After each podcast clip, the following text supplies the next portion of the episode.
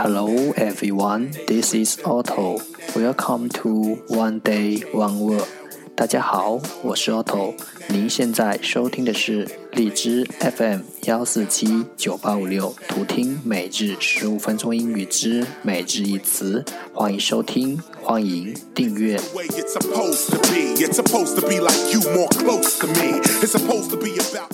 微信公众号 Otto Everyday O T T O E V E R Y D A Y，请添加，让学习英语融入生活，在途中遇见未知的自己。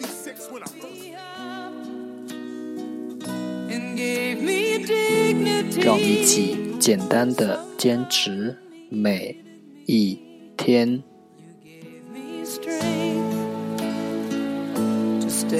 Day three hundred and forty. Today's word is 今天的单词是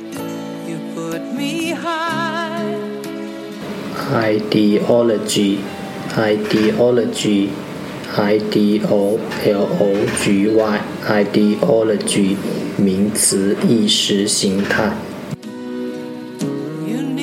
Let's take a look at its example. 让我们看看它的例子。Their ideology says they should parade often. 他们的意识形态要求他们必须经常祷告。 Let's take a look at its English explanation. 让我们看看它的英文解释。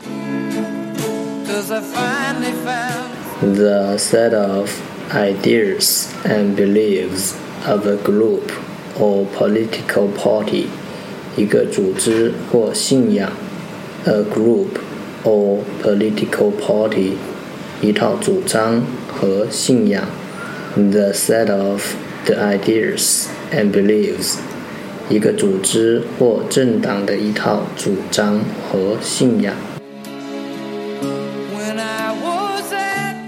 Let's take a look at its example again. 让我们再看看它的例子。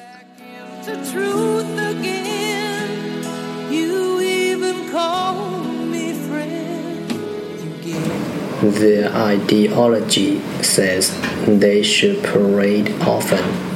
他们的意识形态要求他们必须经常祷告。Ideology ideology 名词意识形态。That's all for today，这就是今天的每日一词。 如果你喜欢我们的节目，请为我和那些愿意坚持的人点赞。欢迎和我一起用手机学英语，一起进步。